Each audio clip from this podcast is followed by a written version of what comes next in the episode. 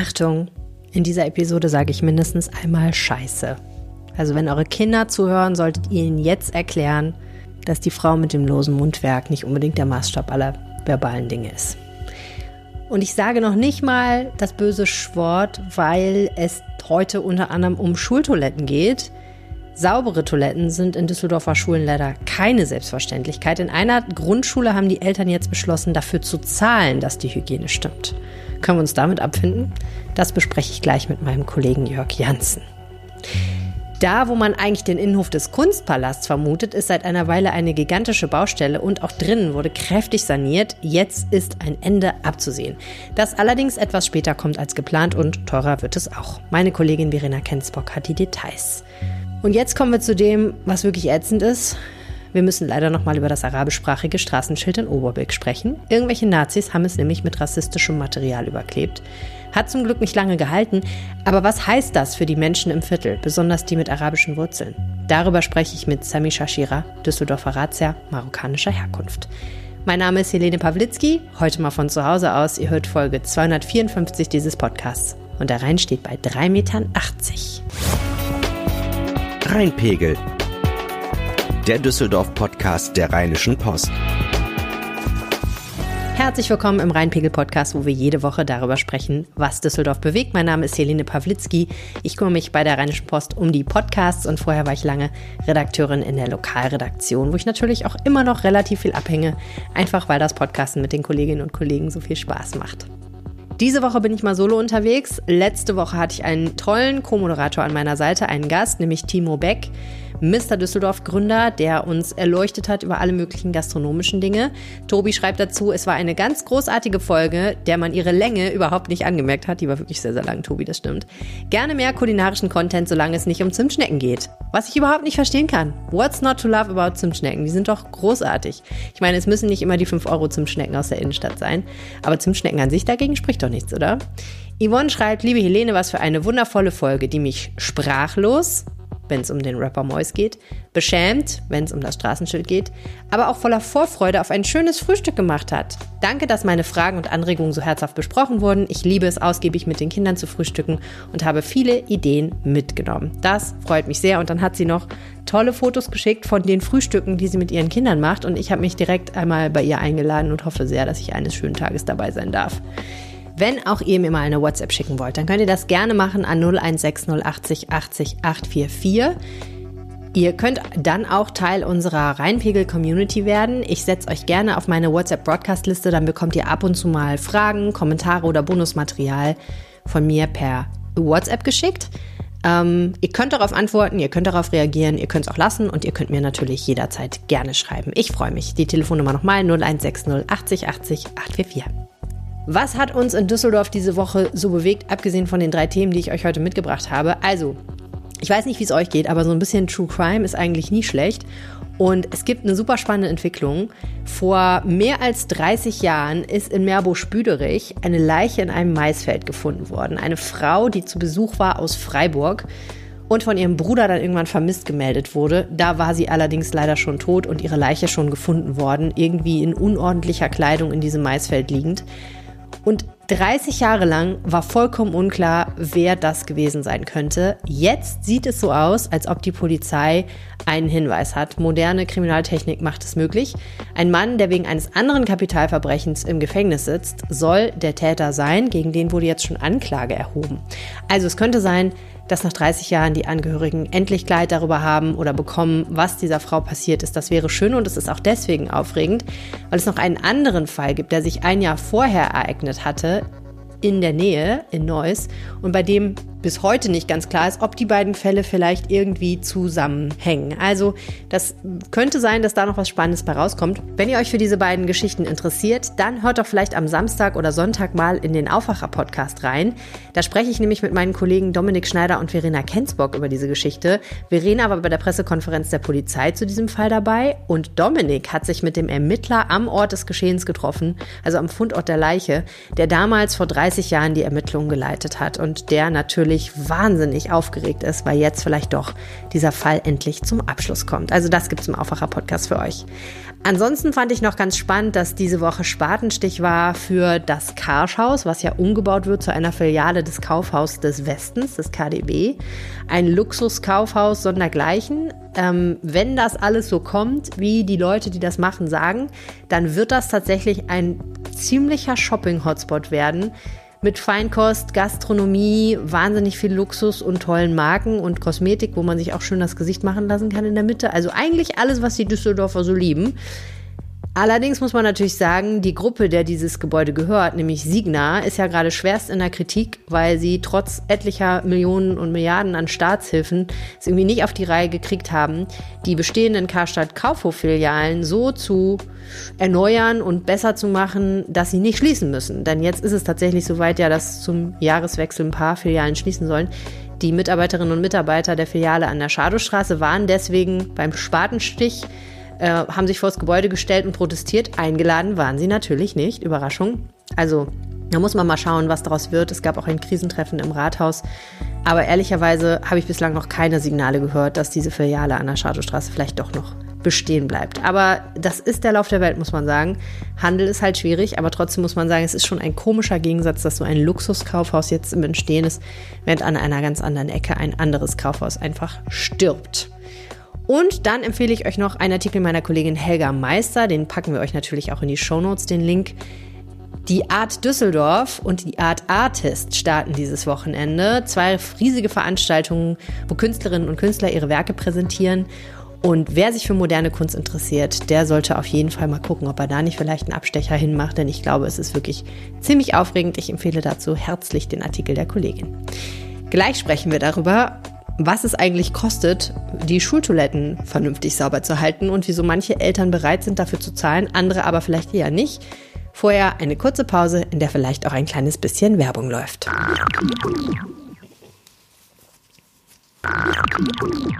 Und wir sind zurück und wir haben ja eins alle gemeinsam, manchmal müssen wir mal. Das geht auch Kindern auf Düsseldorfer Schulen so und je nach Schule ist das dann gar kein oder ein riesiges Problem. Denn auf manchen Schulen sehen die Klos so abschreckend aus, dass manche Kinder lieber aufs Trinken verzichten oder Bauchweh vortäuschen, um bloß nicht auf diese Klos gehen zu müssen. Die Eltern einer Grundschule zahlen jetzt selbst, damit die Toiletten öfter gereinigt werden. Hat bei uns in der Redaktion so verschiedene Reaktionen hervorgerufen von, na, ist doch eine gute Idee, pragmatische Lösung, über hm, naja, bis zu, das kann doch wirklich nicht euer Ernst sein, in Düsseldorf gibt's nicht mal saubere Schulklos. Jemand, der sich intensiv mit dieser Geschichte beschäftigt hat, das ist mein Kollege Jörg Janssen, Experte für Schule und Bildung in der Düsseldorfer Lokalredaktion. Herzlich willkommen, Jörg.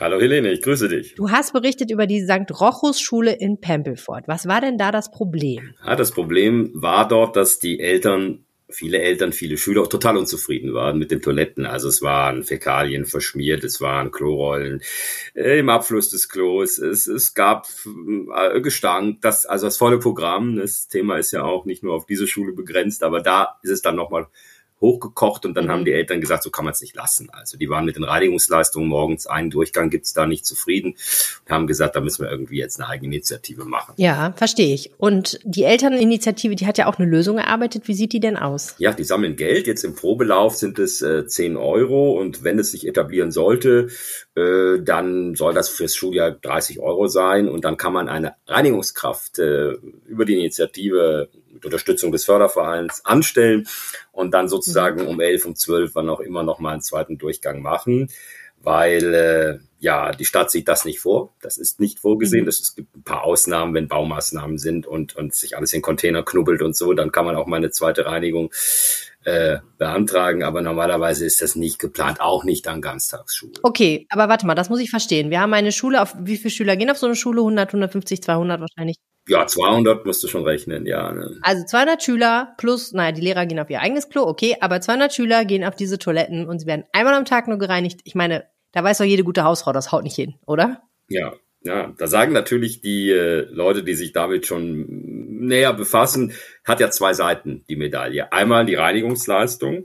Mhm. Kann man jetzt doch mal diskutieren, ist die gut genug, ist die intensiv genug, haben die zu wenig Zeit und müssen schnell, schnell machen, dann kann ja nicht so, ne? oder ist es ein Problem, ein pädagogisches Problem. Das heißt, gibt es immer einzelne Kinder, die Regeln nicht kennen, Regeln nicht einhalten, über die Stränge schlagen die äh, Klopapierrolle reinstopfen in, in die Toilette, irgendwas verschmieren was und so weiter. Mhm. Und dann sagt natürlich dann der Schulträger, in dem Fall die Stadt, die ja für diese Reinigungsarbeiten zuständig ist als Schulträger, ja, also das, äh, da können wir dann nicht mehr so viel Einfluss nehmen. Das muss die Schule machen, das mhm. müssen Eltern machen, Lehrer machen, äh, sozusagen Regeln etablieren oder einen Umgang mit der Toilette etablieren, dass mehr Respekt entsteht, dass es ein besonderer Ort ist. ne? Und äh, äh, das äh, ist aber streitig. Es ist streitig, ja. denn natürlich äh, die Basis bleibt die professionelle Reinigung mit, mit Reinigungskräften, ja, und da hapert's oder hat mhm. es da wohl auch gehapert.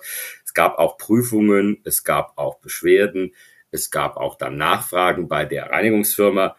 Äh, also es gab da schon ein bisschen Druck und dann hat es sich zumindest verbessert. Mhm. Das sagt auch die Elterninitiative, okay. dass es sich durch diese Beschwerden verbessert hat, aber reicht trotzdem nicht. Wir müssen selbst was machen. Okay, also mit anderen Worten, die Stadt sagt, eine Reinigung am Tag muss irgendwie ausreichen. Das hat de facto in der St. Grauchus Schule nicht ausgereicht und jetzt bezahlen die Eltern die zweite. Nicht alle übrigens. Das heißt, das haben natürlich, es freiwillig, völlig klar. Du kannst jetzt nicht als Elterninitiative oder Förderverein sagen, macht mal. Äh, das, das ist nicht der Fall. Aber es gab einen Rücklauf äh, von, glaube ich, im ersten Durchgang direkt von, von 60 Prozent der Eltern, die gesagt haben, wir machen mit wir machen das. Ne? Das ist ja relativ viel. 100 Prozent wirst dann nicht erreichen. Einige sind ja auch vielleicht mit einem knappen Haushaltseinkommen und so unterwegs. Und da, also es ist freiwillig. Ne? Aber immerhin, wenn schon über die Hälfte diesen Testlauf für dieses Schuljahr bis äh, zum Sommer noch mitmachen, ist ja schon mal eine Ansage. Ne? Ist das denn nur ein Problem, was an der St. Rochus-Schule existiert? Was hast du so an anderen Grundschulen erfahren? Boah, es ist sehr gemischt. Also tatsächlich gibt's ja kein einheitliches Bild. Also man kann jetzt nicht einfach mal locker sagen, die Düsseldorfer Schultoiletten sind alle stinken alle, sind alle miserabel. Also so, so ist natürlich nicht. Es ist standortabhängig. Es sind auch unterschiedliche Reinigungsfirmen im Einsatz. Äh, Gibt es offenbar auch Unterschiede. Ne, da äh, sagen die einen, dass es läuft und bei den anderen sagen, ah, also komm, ne, das ist sozusagen, wie man sagt im Volksmund, der Kölsche Wisch. Also da mhm. wird zack, zack unter Zeitdruck durchgemacht und dann äh, kann es halt irgendwie nicht reichen. Mhm. Ich maß mir da jetzt kein Urteil an. Ne? Ich gebe jetzt nur wieder was, was Eltern da berichten. Also es ist ein sehr gemischtes Bild, aber das Problem ist natürlich insgesamt ein Dauerbrenner. Wir hatten schon vor zehn Jahren eine Initiative Schule, Sanieren macht Schule, damals noch unter Dirk Elbers, dem damaligen OB, da wurden auch schon ein paar Millionen in Schulsan Schultoilettensanierung gesteckt.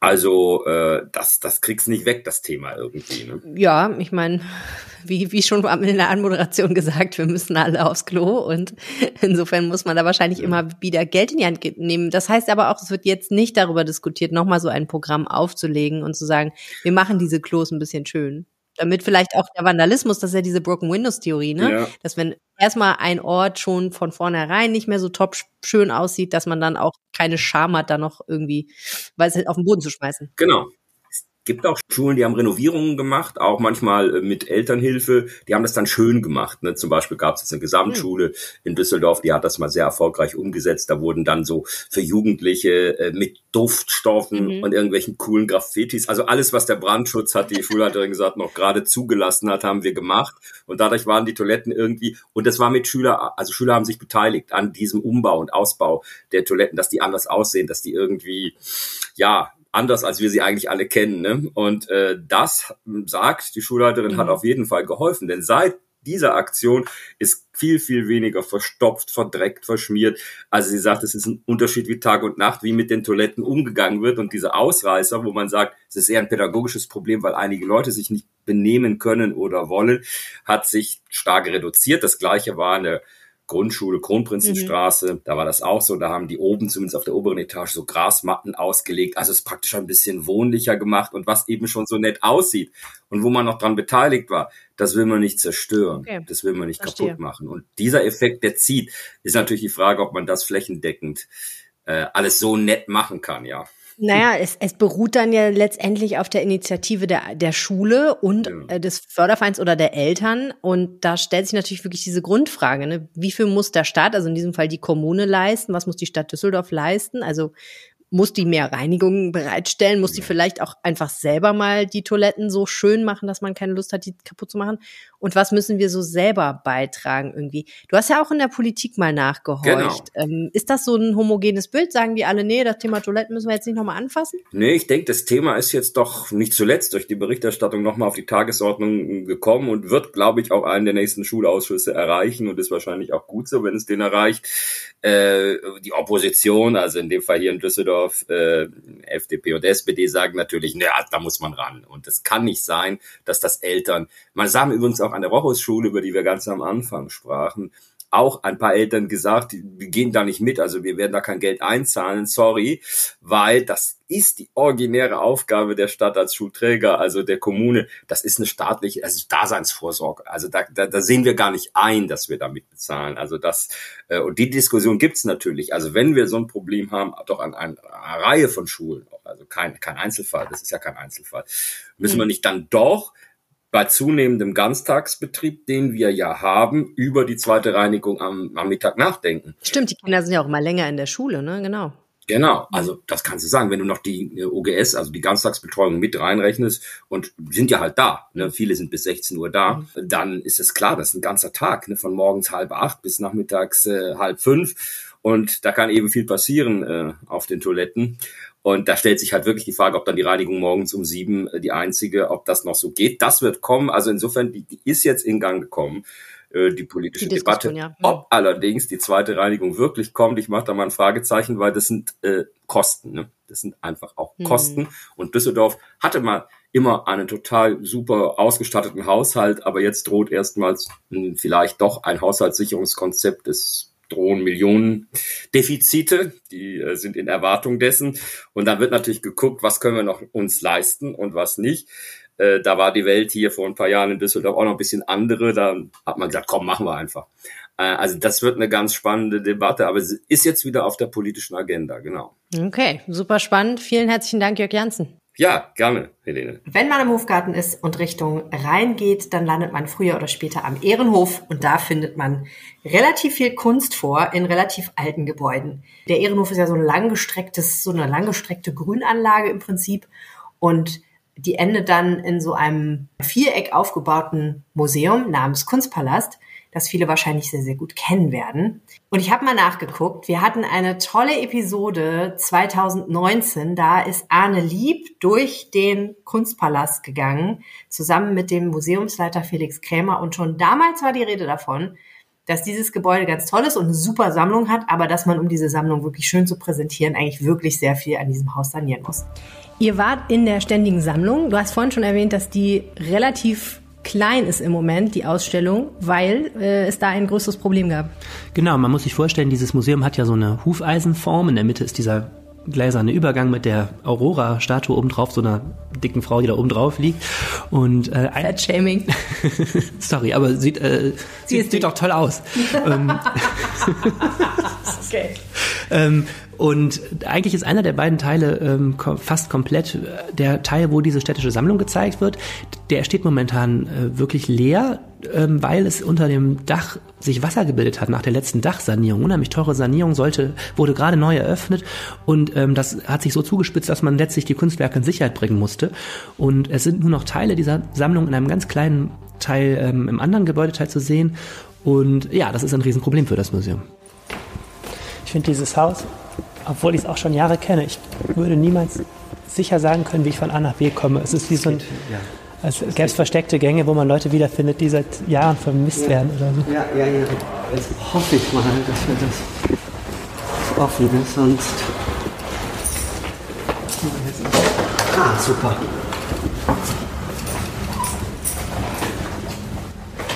Ich habe das Gefühl, Sie haben insgesamt viel, viel Zeit, Ihre ersten zwei Jahre darin verbracht, Leute hier durchzuführen, um mal darauf hinzuweisen, dass man baulich mehr machen könnte. Also ich habe, Sie haben einen sehr kritischen Blick auf das Gebäude, habe ich den Eindruck, und sagen, das ist doch viel in den Details nicht so. Ähm, also ich, ich habe das vorher ehrlich gesagt als Besuch auch nie so gemerkt. Also mhm. so als Beispiel, Sie haben mal darauf hingewiesen, dass in dem Rubensaal ähm, die Wände nicht stark genug sind, um die Rubensgemälde zu halten mhm. und es da Stützwände gibt. Sie haben diese Tür hier aufgemacht, Sie haben man sieht es auch hier, sind ähm, die Pfeiler nicht ganz nach oben verputzt, sondern verkleidet, weil sie da auch vergessen hatten, offensichtlich oder bewusst nicht zu Ende gearbeitet haben. Also baulich ähm, habe ich das Gefühl, ähm, haben Sie positiv gesagt, auch einen großen Aufbruchwillen hier. Ja, also es ist, es ist schon eine ganze Menge, ähm, aber es ist auch, auch an der Stelle wieder, ähm, es, es, es gibt auch einfach viele Chancen. Also es ist ein Gebäude von 1926, ähm, wo es vor allem noch die historische Hülle gibt. Innen drin gibt es einige Treppenhäuser, aber es ist äh, zumindest auf den ersten Blick ähm, erkennt man nicht viele historische Details. Das ist entkernt worden. Ähm, wir haben diese Probleme, das ging ja auch durch die Presse mit dem Dach mhm. ähm, und der Dachsanierung, sodass ein Großteil des Gebäudes ja auch, auch wenn nicht Montag ist, im Moment einfach gar nicht zugänglich ist. Oder dieser Gang, wo wir hier stehen, auch der ist nicht zugänglich und es gibt andere Teile, ähm, die, die, äh, die sind sogar einsturzgefährdet. Das heißt, äh, da da darf das Publikum momentan gar nicht hin. Und das sind aber die offensichtlichen Geschichten. Und dann gibt es diese ganz, ganz, ganz, ganz vielen Themen, die äh, sich also im Detail eher zeigen. Mhm. Aber ein Museum ist ja ein Ort ästhetischer Bildung. Also man vergisst das ein, ein bisschen, aber wir sind natürlich eine Bildungsinstitution und ähm, das und ästhetische Fragen sind für uns ganz, ganz wichtige. Und jetzt haben wir 2023 und es wird immer noch saniert. Aber so langsam nähert sich dieser Prozess seinem Ende. Und Verena Kensbock ist jetzt hier. Die hat sich das nämlich mal genau angeguckt. Hallo Verena. Hallo Helene. Also, das Museum Kunstpalast hat ja so verschiedene Abschnitte eigentlich, ne? Es war ja nie ganz geschlossen, glaube ich, für die Sanierung oder jedenfalls nicht lange. Was konnte man denn bislang da so angucken und was konnte man nicht angucken? Also die letzten Jahre während der Sanierung ähm, hatten eigentlich nur die Sonderausstellung geöffnet in dem kleineren Teil eigentlich. Derzeit sind da zum Beispiel so eine digitale Ausstellung zu sehen und es geht um Ölstudien. Was man jetzt seit langer Zeit nicht sehen konnte, ist eigentlich die Sammlung des Museums, die fast 130.000 Stücke umfasst und die jetzt die letzten Jahre eingelagert waren und gar nicht der Öffentlichkeit zugänglich. 130.000 Exponate haben die im Museum Kunstpalast? Ist ja ein riesiger Haufen Zeug. Tatsächlich. Das wird nicht alles zu sehen sein natürlich. Es werden jetzt einige Sachen hervorgeholt, die ähm, tatsächlich einige Jahrzehnte oder teilweise noch gar nicht zu sehen war. Ich durfte zum Beispiel, ähm, bin schon vorbeigelaufen an so einem uralten Rokoko-Kleid, was tatsächlich noch nie gezeigt wurde und was jetzt aber dort dann dauerhaft in einer Vitrine seinen Platz finden wird. Und du hast sofort gedacht, das will ich haben für meinen Kleiderschrank.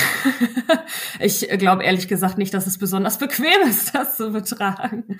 Darum eher nicht, aber natürlich trotzdem sehr schön anzusehen. Ja, das Museum Kunstpalast hat ja so eine riesige Sammlung, weil da ganz viele verschiedene Sachen drin sind. Ne? Also die haben ganz viele Gemälde, die haben auch aber irgendwie so Kunsthandwerksgeschichten, auch Textilien. Dann haben die ganz viele so ähm, Objekte und Skulpturen, auch irgendwelche religiösen Sachen, aber ganz viele asiatische Kunst haben sie auch und so.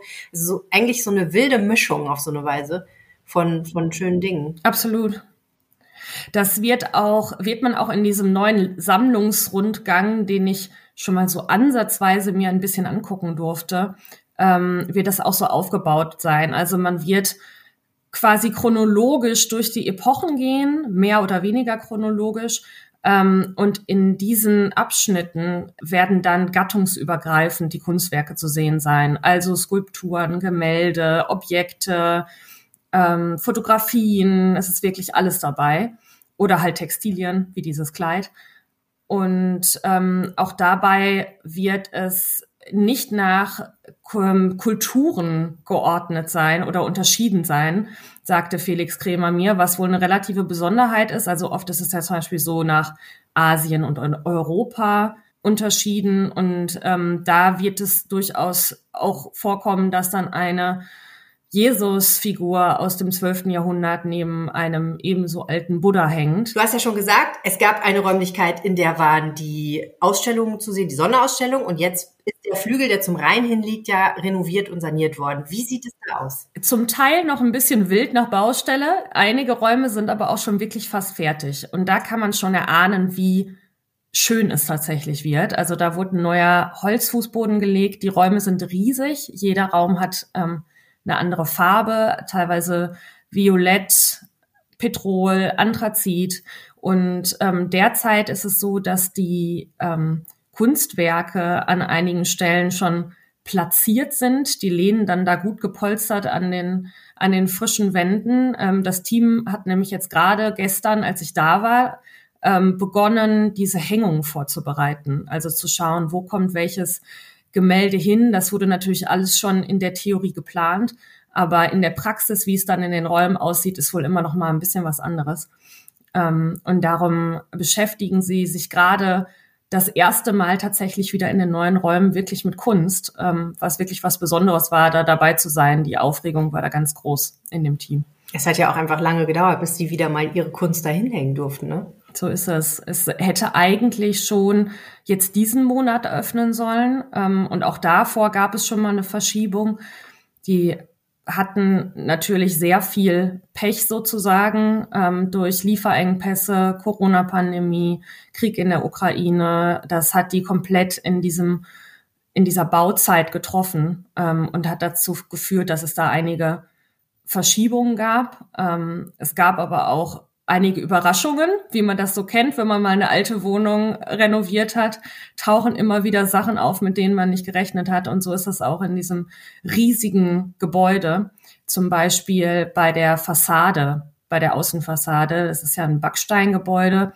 Und der Plan war eigentlich, die Fassade zu reinigen. Und dabei ist dann aber aufgefallen, dass die Steine so marode sind, dass wirklich Gefahr im Verzug war und die ähm, komplett erneuert werden müssen was natürlich auch die Kosten extrem in die Höhe getrieben hat. Darum wird jetzt auch die Außenfassade im Innenhof wird komplett erneuert. Ja, ich war da neulich, bin da vorbeigelaufen und habe gesehen, auch dieser Innenhof ist einfach komplett dicht mit Baustelle praktisch, ne?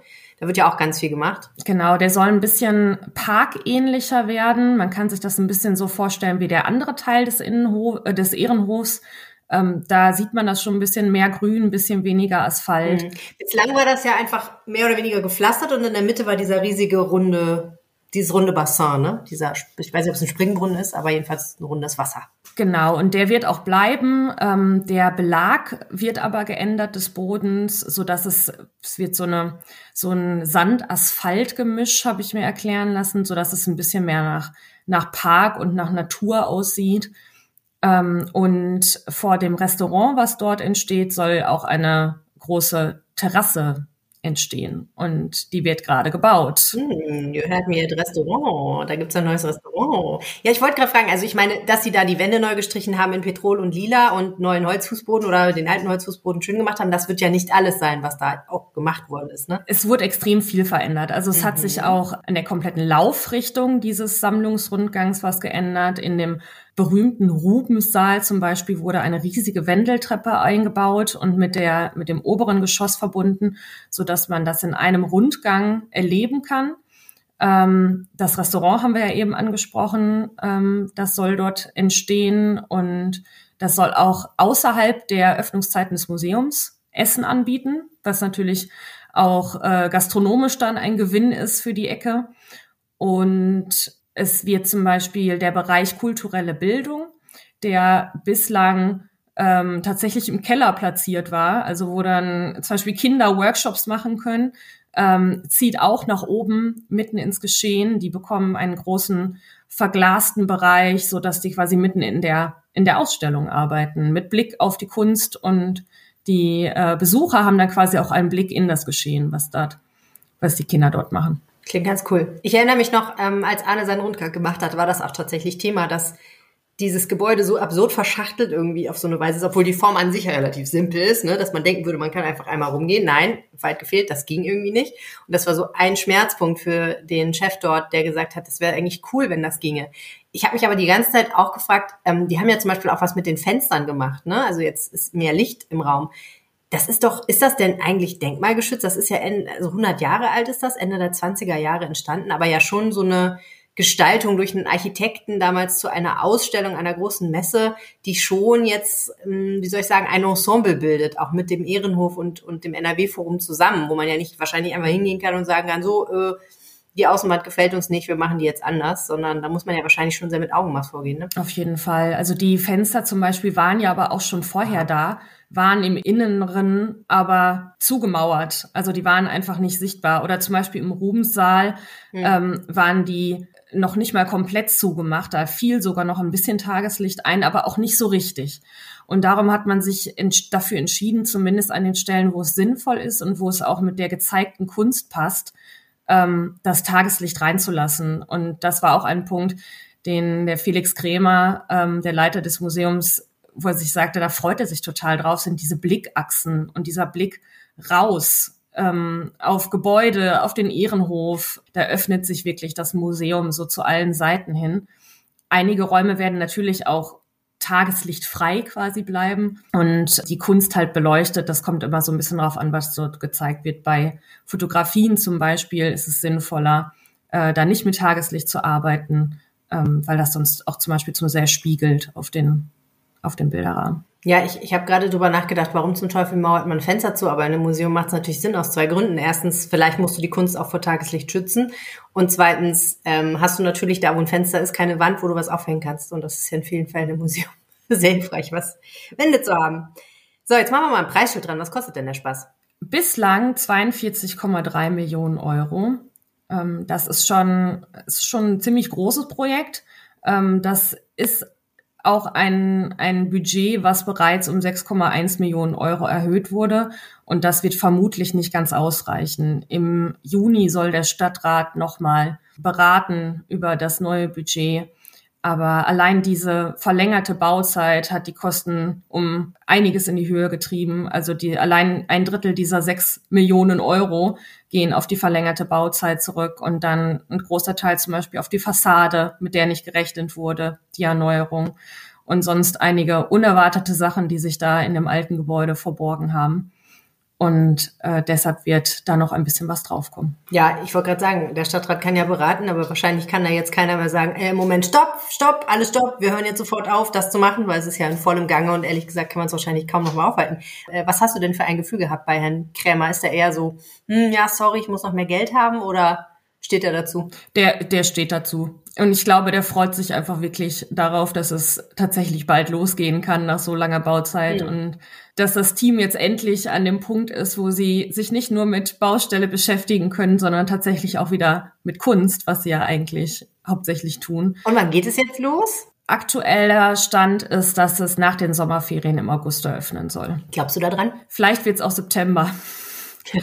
also, ich muss sagen, speziell in dem im Restaurant ähm, ist noch einiges zu tun. Das ist, da ist, aber vielleicht unterschätze ich auch die. Ähm, ich bin keine Bauexpertin, muss ich sagen. Ähm, vielleicht unterschätze ich auch, dass die Bauarbeiten da. Ähm, vielleicht geht's auch alles wirklich ratzfatz. Das ist auch das, worauf Herr Kremer so hofft. dass es jetzt, äh, sobald die Fenster da drin sind, die werden jetzt gerade eingebaut und die Innenarbeiten äh, losgehen können, dass es dann ganz schnell ganz schnell geht. Okay, aber du blockst dir keinen Termin im August dafür. Es wurde auch noch mit, mit, äh, mit Vorsicht genannt, okay, der Termin, muss man sagen. Immer mit einem Soll und einem Konjunktiv und ähm, das ist der aktuelle Plan. Es kommt ein bisschen drauf an, was da noch so kommt. Warten wir es ab. Ganz herzlichen Dank, Verena Kensburg. Gerne. So, Leute, und jetzt tut's mir echt leid, aber es folgt ein längerer Rant. Ein Straßenschild auf Arabisch in einem Viertel, das von manchen als Klein Marokko oder Maghreb-Viertel bezeichnet wird. What could go wrong? Leider so einiges. Wie schon vergangene Woche besprochen, ein arabisches Schild löst offenbar in einigen Menschen sehr andere Gefühle aus als ein japanisches oder ein italienisches. Man kann das hinterfragen, aber es ist natürlich erstmal völlig okay, wenn man gegen so ein Schild ist. Da will ich gar nichts gegen sagen. Jetzt ermittelt allerdings der Staatsschutz. In der Nacht zum Montag haben Unbekannte das Schild an der Ecke Eller und Linienstraße überklebt mit einem Ritter zu Pferd, der mit gezückter Lanze Menschen verfolgt. für alle, die das noch nicht als Hinweis auf Muslime mordende Kreuzritter verstanden haben, wurde darunter noch ein Schild mit der Aufschrift Karl-Martell-Straße angebracht. Karl Martell war so ein Franke aus dem 8. Jahrhundert, der gegen die Araber und die Berber zu Feld gezogen ist. Und weiter unten gab es noch eine Papptafel, die den üblichen Fortbestand des christlichen Abendlandes beschworen hat und vom Ende der islamischen Landnahme in Europa sprach. Ich habe davon am Montagmorgen in einer Mail gelesen, die Sami Shashira verschickt hatte des Nachts. Äh, Shashira sitzt für die Grünen im Stadtrat und hat marokkanische Wurzeln. Ich habe schon öfter mal mit ihm zu tun gehabt. Und ich muss echt sagen, ich habe das, mich hat das morgens echt wie so eine Faust in den Magen getroffen. Liegt wahrscheinlich auch daran, dass ich nicht so weit weg wohne. Und wenn sowas direkt vor der Haustür passiert, dann hat das ja nochmal eine andere Wucht. Aber trotzdem hat mich das einfach den ganzen Montag und seit eigentlich bis heute so beschäftigt. Denn ich finde es ja wirklich völlig okay, so ein Schild abzulehnen, was ich nicht teile. Es ist auch okay, wenn man von mir aus Angst vor Überfremdung hat, was ich für unbegründet halte. Aber man kann ja Angst haben, da will ich, will ich auch keinem absprechen. Ich finde es sogar okay, wenn man so Meldungen über, sagen wir mal, die Kölner Silvesternacht liest, über Messergewalt in der Altstadt, Tumulte im Rheinbad, all diese Sachen.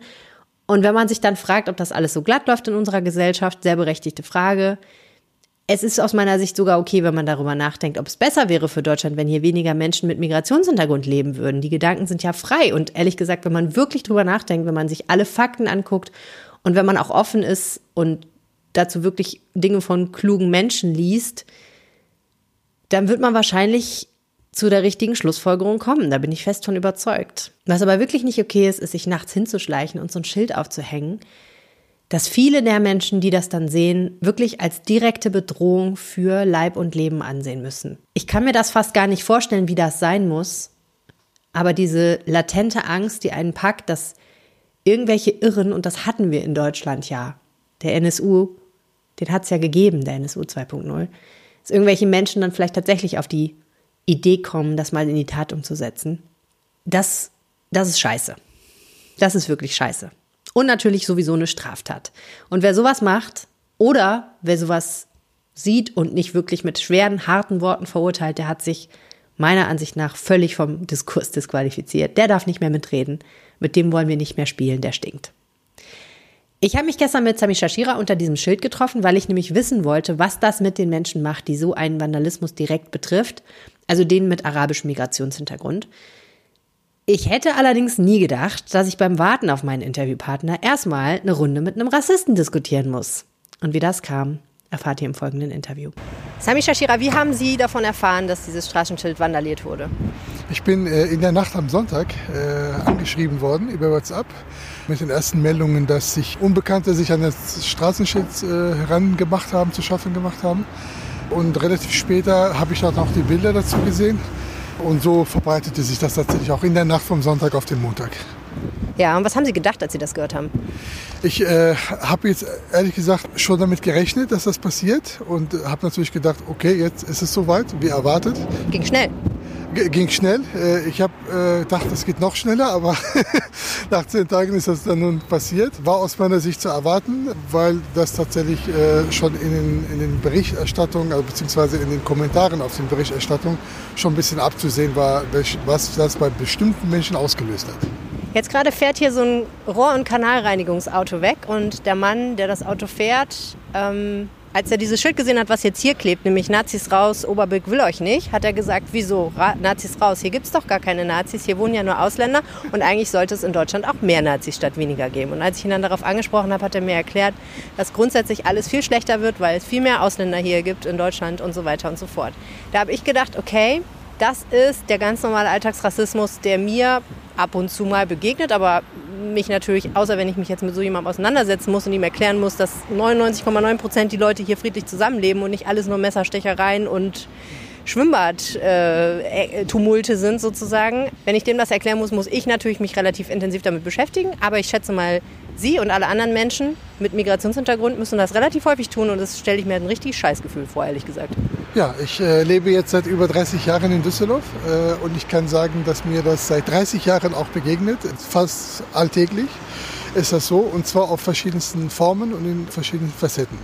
Äh, ob das jetzt bei Behördengang, ob das jetzt beim Einkaufen, im Sport, bei der Arbeit, also überall begegnet das einem. Äh, und ja, bedauerlicherweise ist das so, dass man irgendwann mal sich tatsächlich daran gewöhnt. Was ich ganz schrecklich finde, aber anders äh, kann man das wahrscheinlich nicht aushalten, weil der Mensch muss ja auch eine Form von Resilienz irgendwie aufbauen, um Dinge ertragen zu können. Und dazu gehört auch, dass man eine sehr, sehr dicke Haut sich anlegen muss, um all diese Dinge zu ertragen. Und das, was immer in der Medienberichterstattung so aufdroppt, äh, da sind ja immer Momentaufnahmen oder Auszüge von einer Tendenz, die wir jetzt nicht seit gestern haben, sondern seit vielen, vielen Jahren. Also der aufkeimende Rassismus in unserer Gesellschaft ist äh, erschreckend groß und wir Menschen leiden tatsächlich drunter. Also im, im besten Falle, in Anführungszeichen, äh, indem sie benachteiligt werden und im schlimmsten Falle, indem sie sogar Leib und Leben äh, riskieren. Und das ist auch Alltag in Deutschland, äh, genauso wie auch sehr schöne Dinge gibt in, unsere, in unserem Alltag, die natürlich die wir alle froh sind, dass es sie gibt. Aber Alltagsrassismus, äh, antimuslimischer Rassismus, Diskriminierung, Xenophobie, das ist genauso eine Schattenseite unserer Demokratie.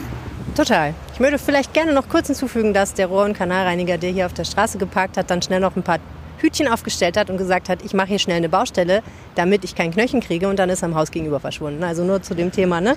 Voll die weiße Weste, der Mann. Ähm, man sieht es ja auch ein bisschen daran, was Sie beschrieben haben, dass Sie schon gesagt haben, ich habe damit gerechnet, dass hier was passiert an diesem Schild.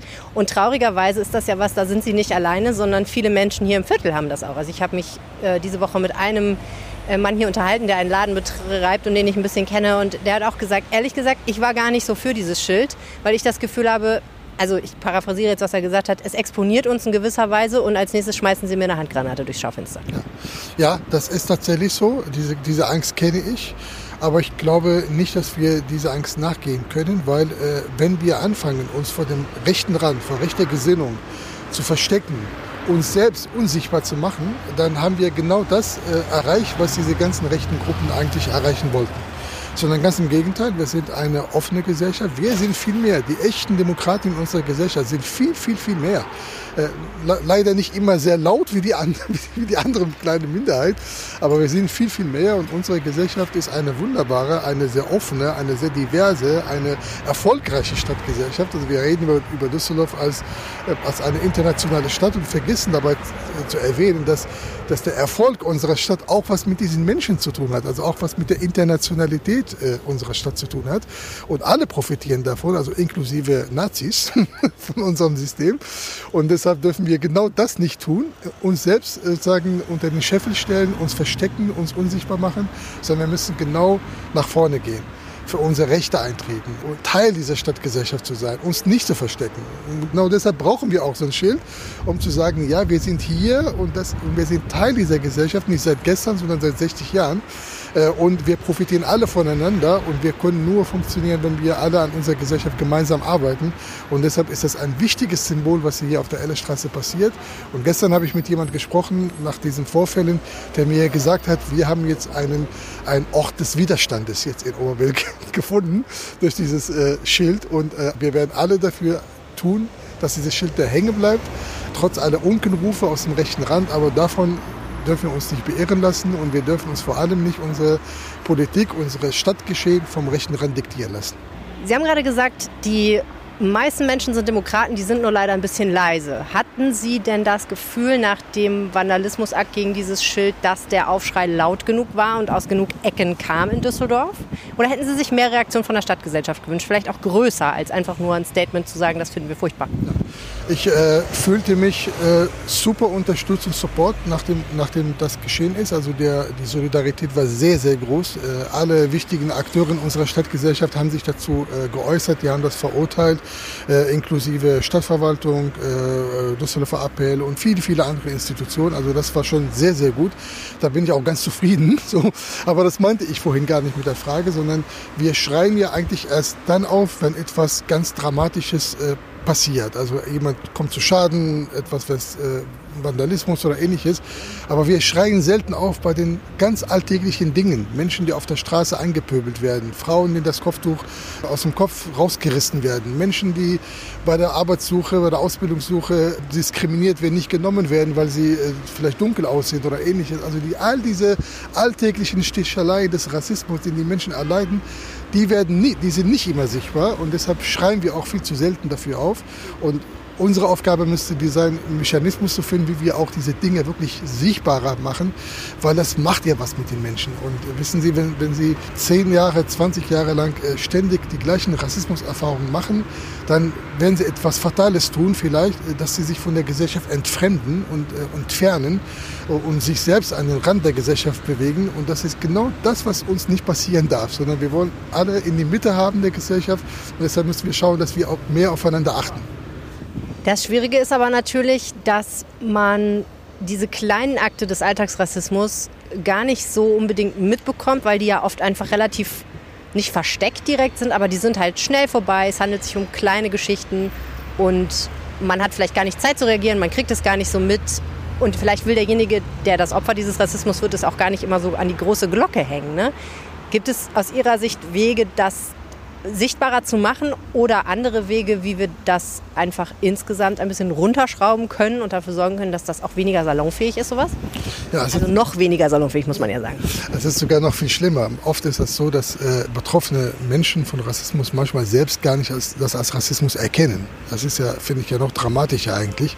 Deshalb brauchen wir eigentlich noch viel mehr Maßnahmen, um überhaupt Rassismus wirklich klarer auch zu skizzieren. Was ist das eigentlich? Wo begegnet das eigentlich? Wie, in, in welcher Form tritt auch Rassismus auf, damit die Leute überhaupt wissen, wenn sie überhaupt äh, sagen, davon betroffen sind, weil das ist nicht immer so. Der klare Rassismus ist klar, äh, du Ausländer, geh doch dahin, wo du hergehörst. Diese Parolen, die man aus dem Nazi-Raum kennt, okay, die sind eindeutig, aber es gibt noch viele, viele andere sehr latente Formen von, von Rassismus, auch strukturellen Rassismus, auch den gibt es.